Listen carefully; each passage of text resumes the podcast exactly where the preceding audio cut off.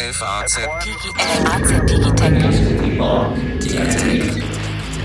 Herzlich willkommen, liebe Hörerinnen und Hörer, zu einer neuen Folge unseres FAZ Digitech Podcasts, in dem wir uns für die interessanten Dinge der Gegenwart und der Zukunft interessieren. Heute geht es um ein Thema, das viele Eltern umtreibt, fast wie kein anderes. Doch erstmal möchte ich wie immer vorstellen, mit wem Sie heute sprechen, wen Sie zuhören können. Mein Name ist Alexander Armbruster, ich bin Wirtschaftsredakteur der FAZ.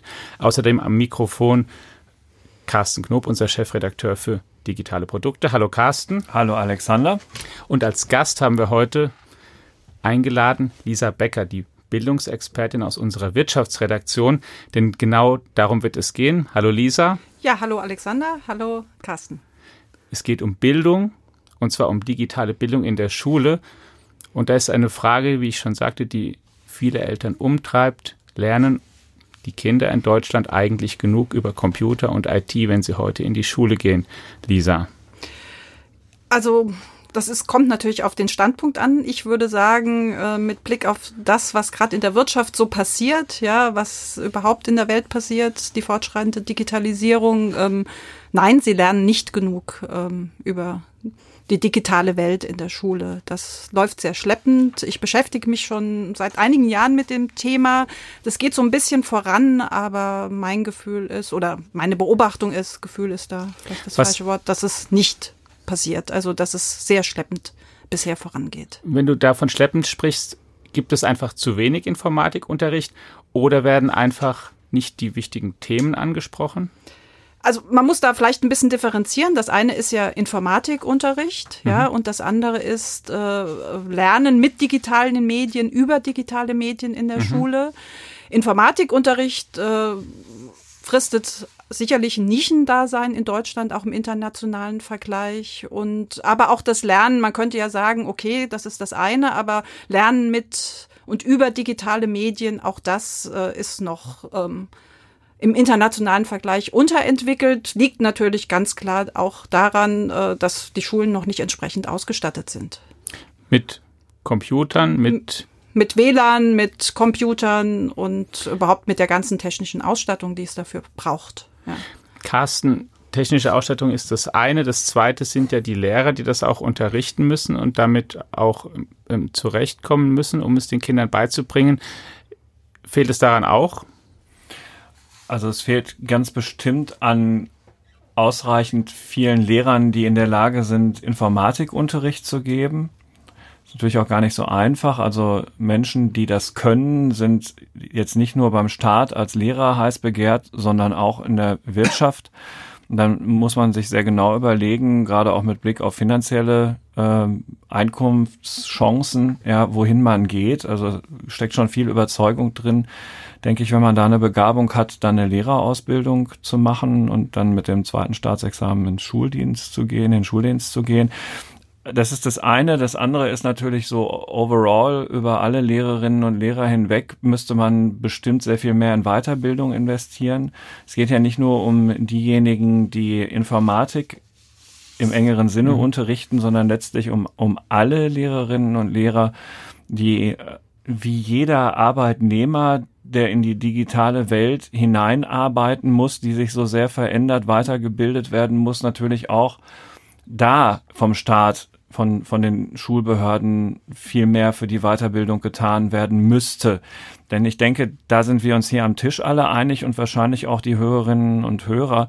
Das Geld, über das wir gleich noch reden, für die technische mhm. Infrastruktur ist natürlich extrem wichtig. Aber wenn nicht die Lehrer da sind, die die dann auch kompetent nutzen können, diese Möglichkeiten, dann ist das Geld falsch ausgegeben. Es gehört beides zusammen. Und da gibt es viel aufzuholen. Und ich möchte ja aber auch ausdrücklich sagen, dass es selbstverständlich in Deutschland ganz viele Lehrer gibt, die in Eigeninitiative sich dort fortbilden und für ihre Schülerinnen und Schüler tolle Sachen auf die Beine stellen. Das ist hier jetzt ausdrücklich nicht gemeint, ja, sondern es geht darum, dass ich finde, dass das zu viel auf Eigeninitiative beruht und ähm, der Arbeitgeber, also in dem Fall der Staat, für die Lehrer da mehr tun muss. Jetzt machen wir das mal konkret, Lisa, und fangen mal einfach in der Grundschule an, in der ja die Kinder klassischerweise überhaupt erstmal lesen lernen, rechnen lernen, schreiben lernen. Wenn da, erstens ist da, ist schon richtig auch anzufangen, Computerbildung zu vermitteln. Und zweitens ähm, sollte das eigentlich separat von diesen Grundfähigkeiten sein. Das heißt, dass sie neben diesen Grundfertigkeiten das lernen oder sollten sie eher lesen, schreiben, rechnen, eben heute nicht mehr mit ähm, Heft und Stift und Tafel und Kreide lernen, sondern mit Tablet und Smartphone. Also was man von Experten hört, ähm, ist, dass ähm, ich denke, dass, dass man das integrieren muss. Ja, also ich denke schon ab der Grundschule ähm, auf jeden Fall, denn äh, Kinder haben eben heute schon sehr früh digitale Medien zur Verfügung, mhm. auch im Elternhaus. Und diese Tatsache muss man einfach zur Kenntnis nehmen. Und in der Grundschule würde es dann sicher sehr stark einfach auch um Medienkompetenz gehen, ne? dass man einfach lernt, dass man äh, digitale Medien nicht nur konsumiert, sondern dass man äh, sie auch produktiv anwenden kann, denn man kann ganz tolle Sachen damit machen. Ich gehe übrigens so weit, dass das auch schon für den Kindergarten gilt. Also, okay. Ja, also ich äh, würde da noch früher anfangen und äh, schon im, Ki weil, weil eben auch schon sehr kleine Kinder schon unter sechs Jahren Umgang mit digitalen Medien haben. Also geht es um einen guten Umgang damit und ähm, gleichzeitig kann man eben auch, äh, auch mit digitalen Medien wirklich was lernen. Aber natürlich. Kannst du da mal ein Beispiel sagen, was, was man zum Beispiel da lernen kann und auch ein Beispiel, was so ein guter Umgang, den man schon früh lernen muss, was das zum Beispiel ist? Dass man nicht zu viel? Äh, ja, das, also zum einen geht es natürlich um Zeit, ja, ja, dass man, äh, dass man auch lernen kann, äh, lernt, äh, dass man das Ding äh, auch mal weglegen kann, ja. Mhm.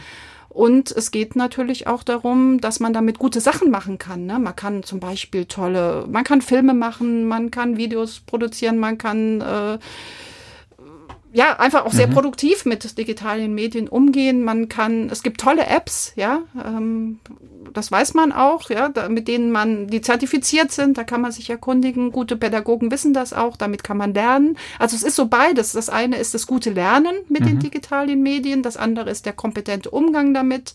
Ähm, ne, nicht, was ist zu viel, was ja. ist zu wenig. Ähm, aber ähm, es ist eben, es geht überhaupt nicht darum, dass die digitalen Medien das andere verdrängen. Also man weiß ja auch, dass Handschreiben, das Schreiben mit der Hand was ganz Wichtiges ist, ja.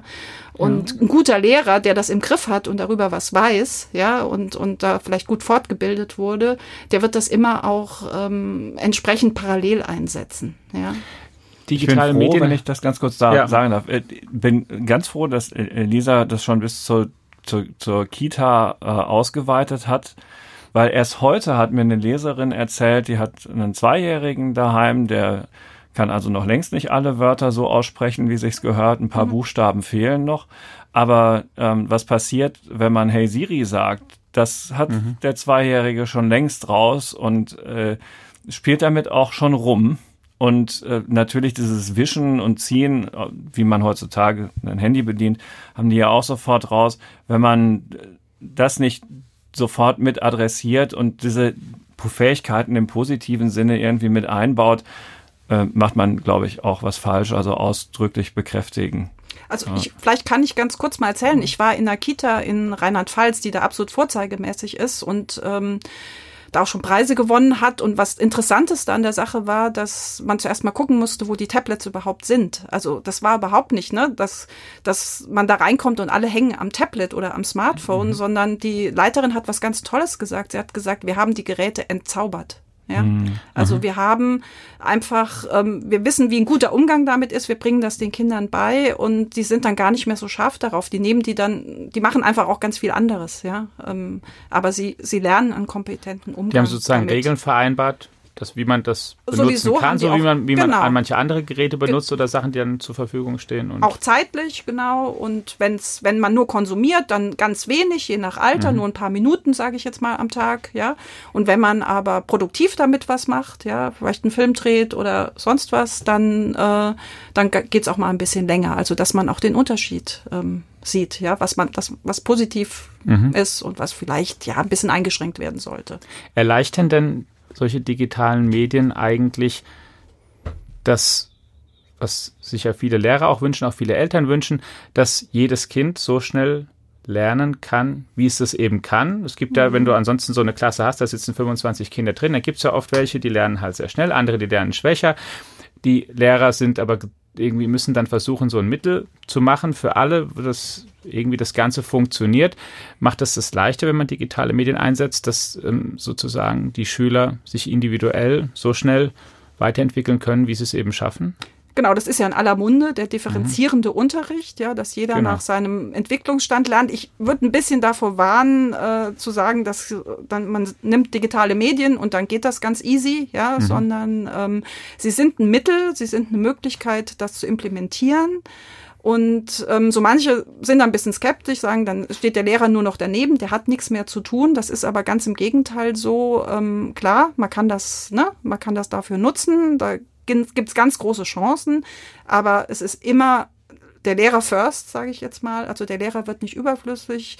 Auch wenn er dann zu sowas wie einem Lernbegleiter wird, muss er genau mhm. wissen, wo seine Schüler stehen, äh, wo er noch Wort, mal, ich, Lernbegleiter, ja, ja. wo er noch mal eingreifen muss. Aber es geht schon in die Richtung, dass die Schüler natürlich altersgemäß, ja, mit zunehmendem Alter äh, auch immer mehr Verantwortung für das eigene übernehmen, das eigene Lernen. Aber der Lehrer muss wirklich also der wird nicht arbeitslos, ganz im Gegenteil, der ist genauso gefragt wie in der analogen Welt. Ja. Also nehmen wir als erstes Fazit mal mit, digitale Bildung ist ein Riesenthema und zwar nicht erst in der Oberstufe oder in der Mittelstufe, sondern schon im Kindergarten und in der Grundschule in jedem Fall. Jetzt geht es da, Carsten, momentan auch ums große Geld und um die große Politik. Da gibt es eins, das müssen wir vielleicht am Anfang noch mal kurz erklären, was es ist, einen sogenannten Digitalpakt Schule. Kannst du da mal ganz kurz sagen, was das ist und warum es da eigentlich gerade Streit gibt? Und zwar so richtig. Ja. Das muss man sich mal vorstellen. Da hat also eine, eine Bundesregierung im Bundestag ein Programm beschlossen, eben diesen Digitalpakt Schule für den 5 Milliarden Euro bereitstehen und die mhm. sollten von Januar 2019 an, also, also, von jetzt an, von jetzt, jetzt, ja, sollten die deutschen Schulen 5 Milliarden Euro bekommen, um in ihre technische Ausrüstung investieren zu können und das Geld ist bitter nötig. Und der Bundesrat war dann nach dem Bundestag dran und musste darüber entscheiden und hat in seiner letzten Sitzung vor Weihnachten am 14. Dezember das ganze Ding abgelehnt und zum Vermittlungsausschuss geschickt. Das heißt, diese 5 Milliarden Euro fließen erstmal nicht. Was ja kontraintuitiv ist vielleicht, weil man sagen kann, okay, warum lehnen denn die Länder eigentlich so viel Geld ab, was jemand ihnen geben möchte? Sie finden das natürlich ganz schön, dass ihnen jemand Geld geben möchte, zumal in dieser ersten Runde des Programms und jetzt nähern wir uns des Pudels Kern, hätte mhm. der Bund das zum aller, allergrößten Teil selber bezahlt. Aber in der, also nach dem Aufbrauchen dieses Geldes wäre es dann im Rahmen eines solchen Digitalpakts dazu gekommen, dass danach 50-50 gemacht worden wäre. Und das war den Ländern überhaupt nicht recht. Wir erinnern uns, in der Bundesrepublik Deutschland ist Bildung Ländersache. Das ist verfassungsrechtlich so geschützt und vorgesehen aus guten Gründen unserer dunklen Vergangenheit. Und die Länder sind dagegen, dass für diesen Digitalpakt Schule eigens das Grundgesetz, also unsere Verfassung, geändert wird und sehen sich ihrer finanziellen Kompetenzen an der Stelle beraubt, weil sie eben nicht mehr die vollständige Hoheit jetzt in den Folgejahren ähm, hätten über ihre Geldausgaben. Wieso? Und da waren sie sich einig. Ja, weil also eben die Hälfte dessen, was künftig in diesem Pakt ausgegeben wird, von den Ländern hätte bezahlt werden müssen. Und jetzt. Aber es könnte doch dann trotz allem jedes Land sagen, okay, ich will aber diese Hälfte jetzt nicht bezahlen, dann würde natürlich der Bund auch nichts dazugeben. Ja, aber dieses das, Land, das wenn ich es richtig der, verstehe. Der, der, und dann würde es halt Gut, also das war aber nicht müssen. Bestandteil dieses Digitalpakts, der da beschlossen werden sollte, sondern da war es halt anders. Ja, das mhm. war schon eine Verpflichtung, dann auch weiterzumachen. Okay, das ist und davon, also angeblich oder tatsächlich waren die Länder davon überrascht, überrumpelt worden, dass er vor, so vorher nicht abgesprochen gewesen ist. Mhm. Der Laie staunt, ja, dass man so Gesetze machen kann, wenn es denn so stimmt. Und selbstverständlich ist es ähm, vielleicht ganz gut, nochmal drüber nachzudenken, ob man die Verfassung dafür wirklich ändern muss. Der Föderalismus in Deutschland hat schon auch viele Vorteile. Man muss nicht immer gleich für alles das Kind mit dem Bade ausschütten. Jetzt ist es im Vermittlungsausschuss gelandet und wer weiß, vielleicht kommt am Ende ja auch ein Kompromiss dabei raus, mit dem dann alle leben können. Aber diese, es bleibt als Status quo im Hier und Jetzt, das Geld fließt nicht. Und mhm. Das deutsche Gemeinwesen beruht ja nicht nur auf dem Bund und den Ländern, sondern die Kommunen spielen ja auch noch eine Rolle als dritte Gebietskörperschaft und jeder von uns, wir waren alle auf der Schule und einige haben Kinder auf der Schule und wir wissen alle, dass das dann eine Schule zum Beispiel der Stadt Frankfurt ist. Ja. Ja. So. Und die Städte sind stinksauer, weil die waren natürlich ganz salopp gesagt heiß auf das Geld für ihre Schulen und müssen jetzt warten. Und der Deutsche Städte- und Gemeindebund hat darauf auch mit sehr viel Unverständnis reagiert. Nun hätten die natürlich auch selber nichts dazu bezahlen müssen. Für die wäre ja, ja immer der Bund oder das Land dann halt eben ähm, eingesprungen, um in die Schulen zu investieren. Jetzt ja. hast du schon gesagt, ein Vermittlungsausschuss ist denn eine Lösung eigentlich dann schon absehbar oder eigentlich noch gar nicht? Ist noch zu frisch. Also das war die letzte Sitzung vor Weihnachten okay. ne, am 14. Dezember und äh, jetzt ist es einfach noch zu früh. Ich äh, habe dazu noch nichts Neues gehört. Es ist einfach Stillstand. Und äh, ja, also das heißt, es, das Geld fließt nicht und dann ist natürlich auch immer noch die nächste Frage, für was gebe ich es denn eigentlich aus?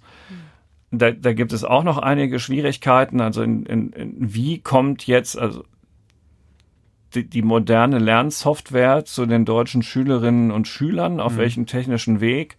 Über eine Bildungscloud oder über dezentralere Lösungen? Wie funktioniert das alles mit dem Datenschutz? Es gibt da Diskussionsbedarf an x Baustellen und es ist nichts aufgeräumt und wir verlieren ohne Ende Zeit. Und wer jetzt Kinder in der Oberstufe hat, die das mitbekommen haben, was da im Dezember passiert ist, die haben natürlich auch die Schnauze voll, weil, Entschuldigung, sie sagen, das dauert jetzt so lange, dass wir garantiert nichts mehr davon haben. Mhm. Und die haben halt den Status quo erlebt. Mhm. 99 Prozent der Schulen in Deutschland haben Kreide und 97 Prozent der Schülerinnen und Schüler haben ein Handy man muss sich ja auch mal klar machen, wenn jetzt die 5 Milliarden tatsächlich vielleicht Mitte des Jahres äh, tatsächlich kommen, weiß man ja nicht. Ne? Also ich glaube, im Februar soll es noch mal eine Sitzung geben, irgendwie mhm. Vermittlungsausschuss und ja. vielleicht es, das ähm, Spannende ist ja, alle wollen ja die Digitalisierung der Schulen, mhm. ne? aber es ist scheitert eben an diesen föderalistischen Fragen sozusagen. Aber wenn, selbst wenn das Geld dann fließt, ja, ist ja eine ganz große Frage, wie wird es dann verteilt? Also einmal ist wohl relativ klar, wie es in die Bundesländer kommt. Da gibt es so einen Königsteiner Schlüssel. Ähm, mhm. Nach äh, Steuerkraft und Einwohnerzahl wird es verteilt, ja. Aber die Frage ist ja dann, ähm, wie kommt es an die einzelne Schule? Wird das mit, Gieß, mit der Gießkanne dann? Kriegt dann, also wenn man das mhm. rechnerisch macht, gibt es für jede Schule 25.000 Euro über fünf das Jahre. Das ist natürlich lächerlich. Das ist lächerlich, mhm. ja. Selbst wenn die Länder dann noch ein bisschen was drauflegen oder ich meine, die sind ja dann für pädagogische Konzepte, Lehrerfortbildung, da haben die wahrscheinlich genug mit zu tun, zuständig, ja. Ähm, wie kommt das dann an die Schule? Müssen die Schulen schon ein pädagogisches Konzept haben? Hm, also da, da ist noch nicht so viel. Da gibt es natürlich so ein paar Leuchtturmschulen, aber ne, Einzelinitiative der Lehrer hast du eben auch äh, zu Recht lobend erwähnt. Da gibt es ja auch ganz tolle Lehrer, die sich auch auf Twitter in irgendwelchen Chats jeden Dienstag treffen genau. und da die tollsten, modernsten Sachen diskutieren. Ja. Aber ähm, kommt das dann sozusagen an die Schulen über, dass man schon so ein Konzept hat oder soll man mhm. das mit der Gießkanne verteilen? Ne? Und da streiten sich die Fachleute im Moment. Ja. Was steht denn in einem guten Konzept drin? In einem guten Konzept für eine Schule? Ja, wenn es jetzt um Digitalisierung geht. Was würdest du sagen, was jetzt die eine Schule, die das macht, was die zwei, drei wichtigsten Sachen sind, die sie sich überlegen müsste? Ich kann ja erstmal mit der blanken Technik anfangen. Ja. Also die Schule muss erstmal an eine moderne Glasfaserleitung angeschlossen werden. Hm. Punkt eins. Dann muss in dem ganzen Schulgebäude müß, müssen auf den Etagen WLAN-Router installiert werden, damit die äh, Lehrerinnen und Lehrer, aber natürlich auch ihre Schüler in dieses drahtlose Internet gehen können, in einen geschützten Bereich, ja, auch unter Berücksichtigung dessen, was man da an Datenschutz betreiben muss, um überhaupt erstmal zu surfen. Dann erst in dem Moment, wo das gewährleistet ist, habe ich überhaupt die Möglichkeit, für das zu, mach das zu machen, was dann die Lehrerinnen und Lehrer eventuell umsetzen können. Und dann müsste man sich nochmal darauf verständigen, dass diese Technik, die da installiert ist, zunächst völlig inhalteneutral ist. Also denen ist es den Routern und den Computern und den Tablets und dem Glasfaserkabel ist völlig egal, welche Inhalte dadurch geleitet werden. Und an der Stelle kommen jetzt die Lehrer ins Spiel, die auf der Basis dieser neuen technischen Möglichkeiten dann natürlich ein Konzept entwickeln müssen. Mhm. Aber ich, also ich habe ein bisschen Schwierigkeiten, jetzt da drei Punkte zu nennen, muss mhm. ich ganz ehrlich sagen. Ich glaube, es ist wirklich eine Frage zuerst mal der Ausbildung, der Fortbildung, ja, ähm, des einzelnen Lehrers. Ich würde auch so ein bisschen, also ich habe so das Gefühl, es geht am besten, wenn so die ersten einzelnen Lehrer ne, ähm, da anfangen und also das höre ich so aus Schulen und dann ihre Kollegen fortbilden. Ne? Mhm, Das ist so als so, Grassroots-Bewegung genau, das im, ist so eine, also. Also ich habe mhm ein bisschen Sorge, wenn das dann von oben kommt und dann, dann, dann funktioniert das nicht so richtig, sondern es funktioniert, indem man eben ähm, es eine, eine Gruppe gibt, die anfängt und mhm. dann interessieren sich die anderen dafür und dann wird das irgendwie weitergegeben. Aber äh, wirklich das große, große Thema ist die Lehrerfortbildung. Also das sagen wirklich alle, ja. Mhm. Es gab letzt noch mal eine Studie von der, von der Uni, die gesagt hat, noch heute kaum ein Lehrer macht Examen und hat wirklich Kenntnisse über das Lehr Lehren mit digitalen Medien äh, mhm. bekommen. Noch, also das hat sich wirklich noch nicht verändert. Da ist, ist ganz, ganz großer Handlungsbedarf. Dafür, dass die Überlegungen von unten kommen sollten, mhm. für jedem Einzelnen spricht ja wahrscheinlich, dass jeder Lehrer natürlich sein Fach, wie es jetzt ist, am besten kennt, auch genau. den praktischen Unterricht mhm. vielleicht besser kennt als natürlich mhm.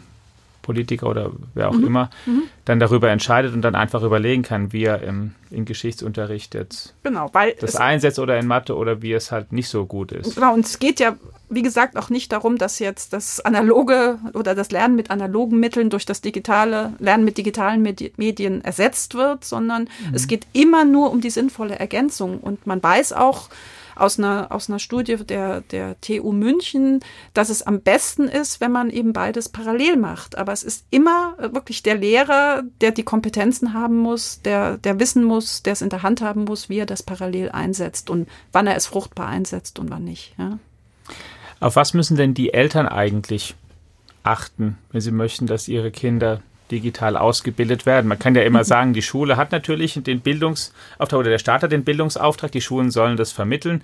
Jetzt stehen aber natürlich auch Eltern vor ganz praktischen Fragen. Ich noch nicht so direkt, meine Kinder sind noch klein, drei und fünf Jahre alt erst, aber natürlich frage ich mich auch schon, wann soll ich denn meinem Kind das erste Smartphone kaufen?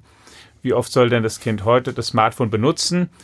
Finde ich es gut später, wenn das Kind das Smartphone mit in die Schule nimmt, was ja einerseits vielleicht eine gute Idee ist, weil ich dann auch mal vom Kind schnell gesagt bekommen kann, ähm, Papa, ich komme heute später oder hier fällt die Stunde aus oder kannst du mich mal abholen oder sowas. Ähm, andererseits weiß ich, dass es durchaus ähm, Kritik daran gibt und eine Diskussion, ob es so eine gute Idee ist, Smartphones in der Schule zuzulassen es gibt ja auch. Ja, in Frankreich Leute, haben die genau. da eine sehr dezidierte Meinung zu. Genau, die haben eine dezidierte Meinung. Es wird ähm, ja. dort verboten und wieder ausgeschlossen. Wie seht ihr das denn eigentlich? Tja, also vergiss es, deinen Kindern das wegnehmen zu wollen ab einem gewissen Alter. Und ich würde das jetzt mal, wenn du Glück hast, fängt es mit der fünften Klasse an und nicht schon vorher. Okay. Und ähm, aber spätestens mit dem Wechsel in die weiterführende Schule wird das Kind vom sozialen Leben der Klasse ausgeschlossen, wenn es kein Handy hat, das WhatsApp fähig ist. Dann könnte man jetzt ja sagen, eigentlich dürfen die das in dem Alter noch gar nicht. Aber ja. Also ähm, es ist einfach die blanke Realität, dass du ab der fünften Klasse äh, mit dem Kind nicht mehr kommunizieren kannst, wenn du es nicht über WhatsApp ansprechen kannst. Dann werden einige Hörerinnen und Hörer dabei sein, die sagen, um Gottes Willen, ja, was redet der da? Ja, so bei, schlimm ist es ja wohl nicht. Bei mir geht es ja doch noch anders, aber ich glaube, die also breiteste Mehrheit ähm, äh, muss mit ihren Kindern so verfahren und es ist auch nicht schlimm. Also die Kinder machen das schon. Äh, die sitzen dann auch nicht die ganze Zeit im Unterricht und gucken so Ach, was ja im Unterricht ist es doch eh nicht erlaubt. Also im Unterricht ist es doch eh nicht erlaubt. Wo kommt es da hin? Ja, in, in den Ranzen also ich höre ein bisschen von Kindern aus weiterführenden Schulen, dass das Handyverbot da ziemlich wenig bringt, dass das mhm. nämlich unter der Bank benutzt ja. wird. Und, ähm, und ich glaube, dass so ein Handyverbot sehr kontraproduktiv ist. Ja, mhm. dann wird das Handy, also wenn es deshalb geschieht, weil man das Handy verteufelt, weil man sagt, das ist ein böses Teil, ja, dann, dann fangen die Kinder an, dann gibt es mhm. einen Protest und dann versuchen sie es irgendwie zu benutzen, ja. Und wenn aber eine Schule anfängt, wirklich ein Konzept zu haben, ein digitales mhm. Konzept und produktiv damit umgeht. Die Schulen, von de aus den Schulen höre ich Gutes. Ne? Da gibt sowas, was weiß ich, man hat ein Handyhotel. Ne? Dann sagt der Lehrer, wir legen jetzt mal das Handy irgendwie in dieses Hotel und wenn wir es brauchen, benutzen wir es produktiv. Ja, mhm. also von Schülern, wenn ich solche Schulen besuche, höre ich dann auch, ah, hier gibt's einen coolen Umgang mhm. mit dem mhm. Handy. Die nehmen das ernst, die verteufeln das nicht und dann sind die Schüler auch ganz anders bereit, damit wirklich auch ähm, ja, es wegzulegen, ja, und auch damit produktiv umzugehen. Und ähm, es ist so ein bisschen, also meiner Ansicht nach ist so ein generelles Handyverbot, ähm, von der, also das einfach nicht wirklich durchdacht ist. Äh, ja, es ist eigentlich eine Art Hilflosigkeit der Lehrer. Ja, ja. die wissen und einfach nicht damit, was sie damit machen sollen, und dann verbieten sie es. Und dann Genau. Dann verwenden es die Schüler irgendwo in der Pause unter unter der Bank in ihrer Tasche ähm, auf, auf, auf, auf den Toiletten und ja. Also mhm. da, das, Aber sozusagen die, die, ähm, die Leute, die es kritisieren, sagen halt, das lenkt halt ab. Die verteufeln es ja, die sagen ja nicht, das ist jetzt eine ganz böse und schlechte Erfindung. Die sagen mhm. einfach, ähm, es lenkt mich ab. Und ich erinnere auch an Streitgespräch, das ähm, auch sehr viele Leute interessiert hat, auch online, was mhm. zwei Universitätsprofessoren geführt haben in der FAZ und der eine, der, glaube ich, ausdrücklich sagt, bei ihm in der Vorlesung sogar, da gibt es sowas nicht. Er möchte, dass das alles draußen bleibt und so, weil er gerne möchte, dass die Leute halt ihm zuhören.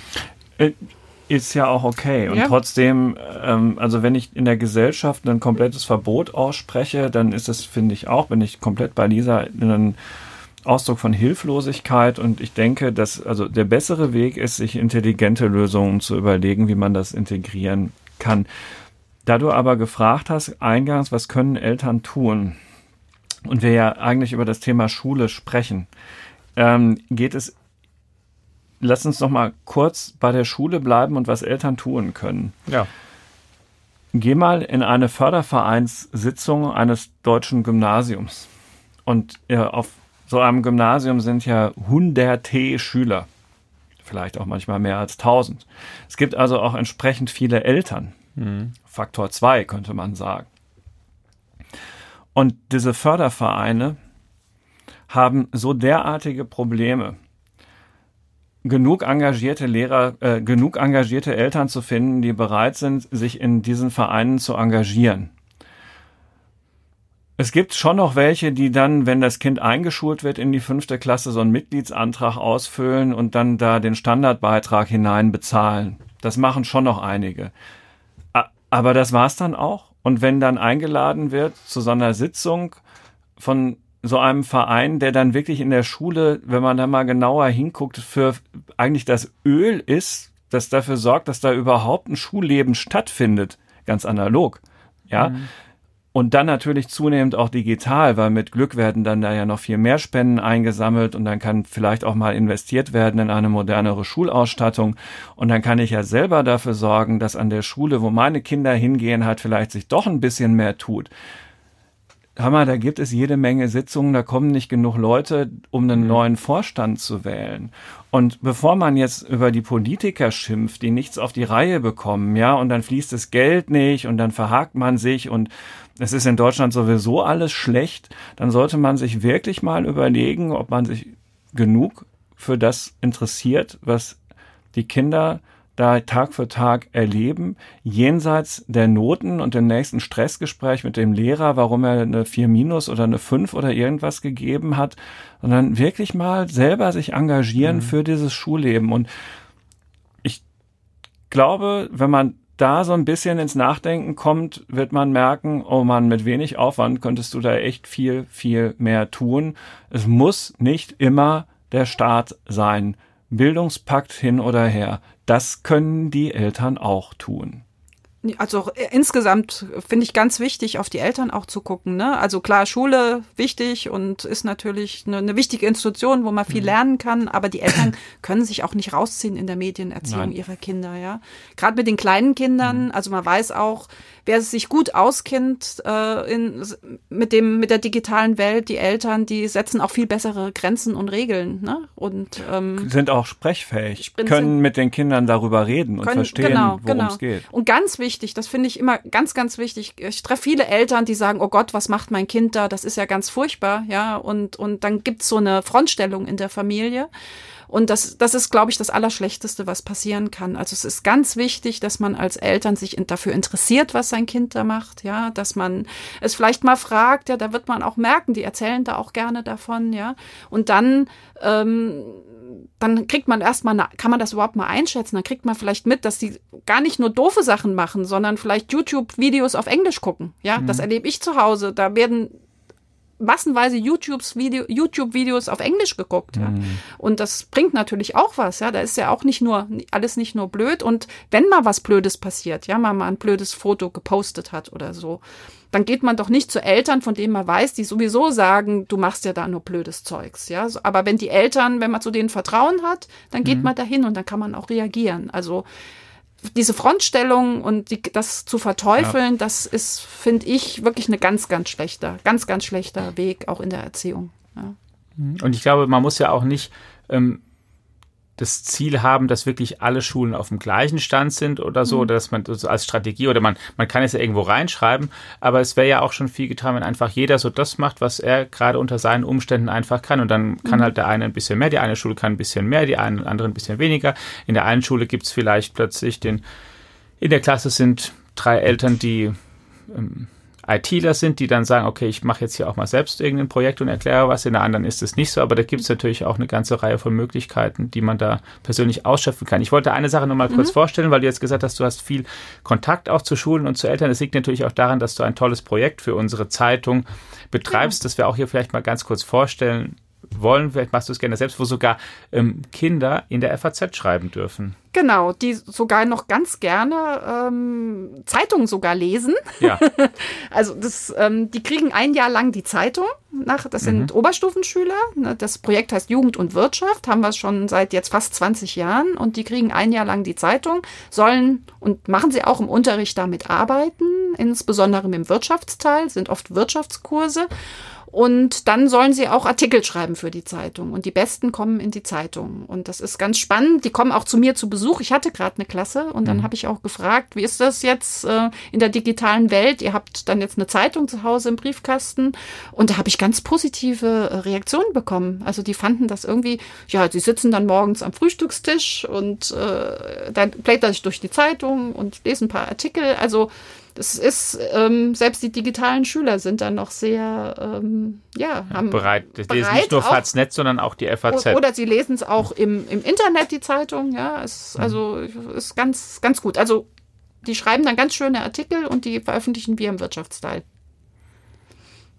Wenn du mal so zwei, drei Beispiele sagen kannst für Schulen, die schon sehr weit sind, von denen du vorhin auch gesprochen hast, die, wo du was wirklich Tolles gesehen hast oder wenn es nicht die Schulen sind, einfach so oder aus einem konkreten. Unterricht, wo du, wo du vielleicht mal als, als Inspiration für einen Lehrer oder, oder Eltern, die uns zuhören, wo du gesagt hast, wow, das war wirklich so ein. Ähm es ist nicht so spektakulär, wie du dir das vielleicht vorstellst. Also das ist, ähm, ich war in einer Schule, die, die, ist auch, die gilt als Pionierin äh, in in äh, Erlangen, genau, äh, mhm. Realschule am Europakanal. Ähm, es ist einfach die, die fangen da an, sage ich jetzt mal, oder die sind schon relativ weit. Die setzen digitale Schulbücher ein. Da gibt's ein ganz tolles in Geschichte. Ja, mhm.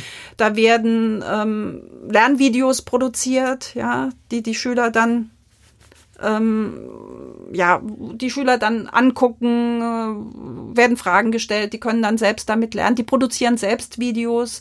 Das ist, ich war mal in der Schule mit einer, äh, in, in Saarbrücken, die Lehrerin ist da auch schon sehr weit, die hat äh, irgendwelche, äh, was hat die gemacht? Die hat ähm, Podcasts produziert mit ihren mhm. Schülern. Ne? Was, was eben ganz schön ist, wenn man, was, was auch ganz, ein ganz toller Vorteil von den digitalen, dem Lernen mit den digitalen Medien ist, äh, dass man ähm, sehr kooperativ lernen kann. Ja, mhm. man kann irgendwas machen, man schreibt irgendwas. Die haben dann, glaube ich, einen Blog auch geschrieben, ja.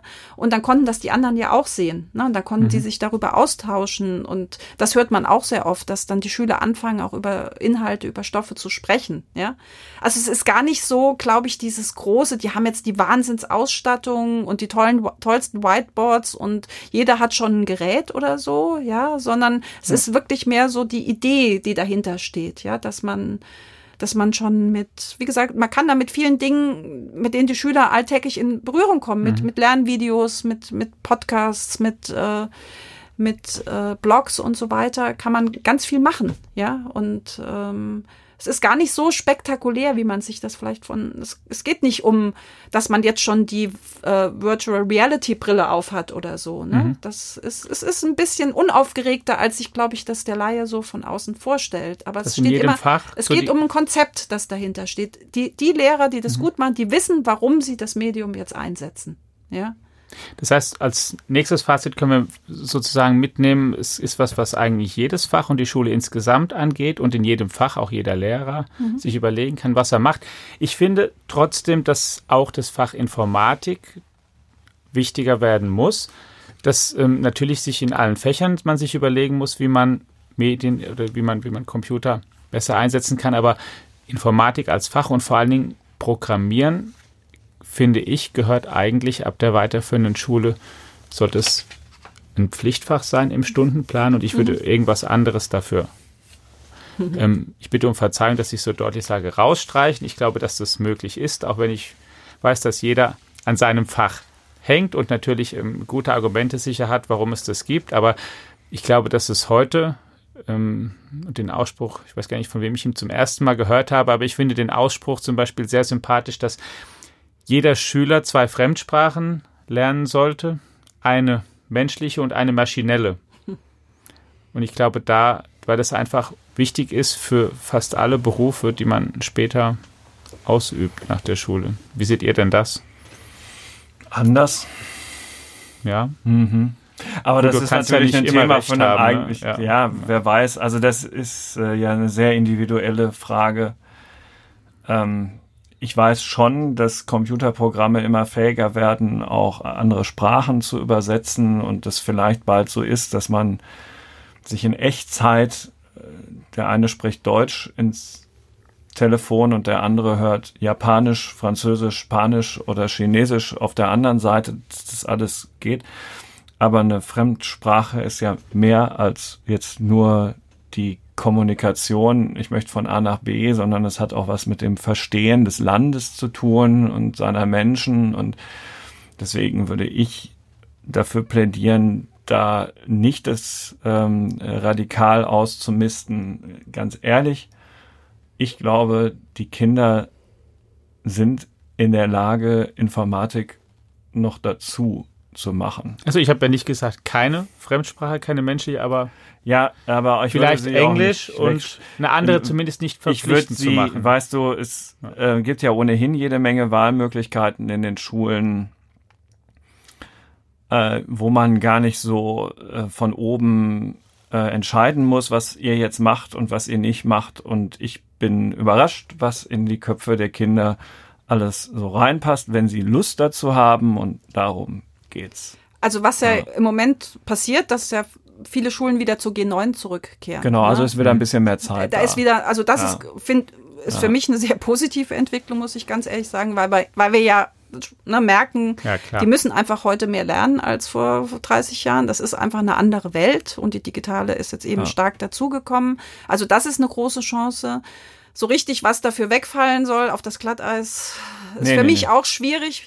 Aber ich, ich sehe schon. Ich könnte mir da sehr schnell was ausdenken, aber ich, das können wir wann anders auch mal besprechen. Sprich es nicht aus. Ja. Aber Inform also Informatikunterricht ist, glaube ich, wirklich wichtig. Und ich würde ihn aber ich denke, er müsste sehr breit aufgestellt Ja. sein. Es geht Mhm. mehr, vielleicht gar nicht so um, es geht überhaupt nicht um die Ausbildung von Programmierern, das wird dem ja immer vorgeworfen, Genau. sondern es geht darum, eben die Schüler so aus der Konsumentenhaltung rauszubringen und dass sie wirklich, was sie da konsumieren, dass sie das auch verstehen, ja.